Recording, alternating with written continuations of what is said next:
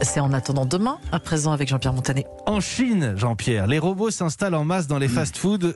Bonjour Jean-Pierre. Bonjour Je Mathieu. Pardonnez-moi. C'est pas Non mais grave. c'est important. Attendez les règles de.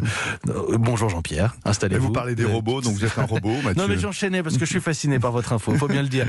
Euh, les, les robots s'installent en masse dans les fast-foods, aussi bien en cuisine qu'en salle, euh, en Chine. hein. Demain, pas de serveur ni de cuisinier dans les restaurants? Eh bien, à Canton, un déjeuner au Foodom avec sa déco rose bonbon est une expérience unique. hein. Inauguré en janvier dernier, c'est le premier restaurant 100% robotisé du monde.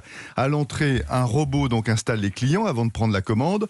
En, cuistot, en cuisine, pas de cuistot au fourneau. Une brigade de 32 drôles de robots, un écran en guise de tête et de spectaculaires bras articulés. Pour choisir les ingrédients, contrôler les temps de cuisson, ils ont été formés par 10 cuisiniers diplômés.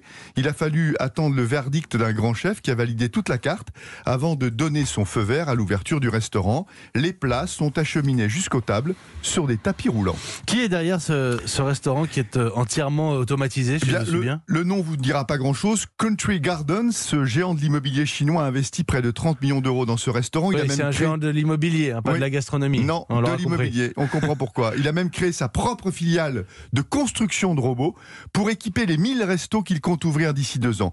À Wuhan, au cœur de l'épidémie du coronavirus, il a monté une opération de com avec une bonne dose d'opportunisme en installant un food truck en face de l'hôpital de la Croix-Rouge. 100 plats par heure sont servis au personnel hospitalier sans aucun risque de contamination puisque tout est préparé par des robots immunisés. Deux fois moins cher que l'humain, capable de servir deux fois plus de repas, les robots sont la solution idéale pour les enseignes de restauration rapide, confrontées aussi à la pénurie de main-d'œuvre. Le leader chinois des robots serveurs a livré plus de 5000 machines l'an dernier, un record. Et nous, c'est pour bientôt euh, le, le grand remplacement des serveurs par des robots?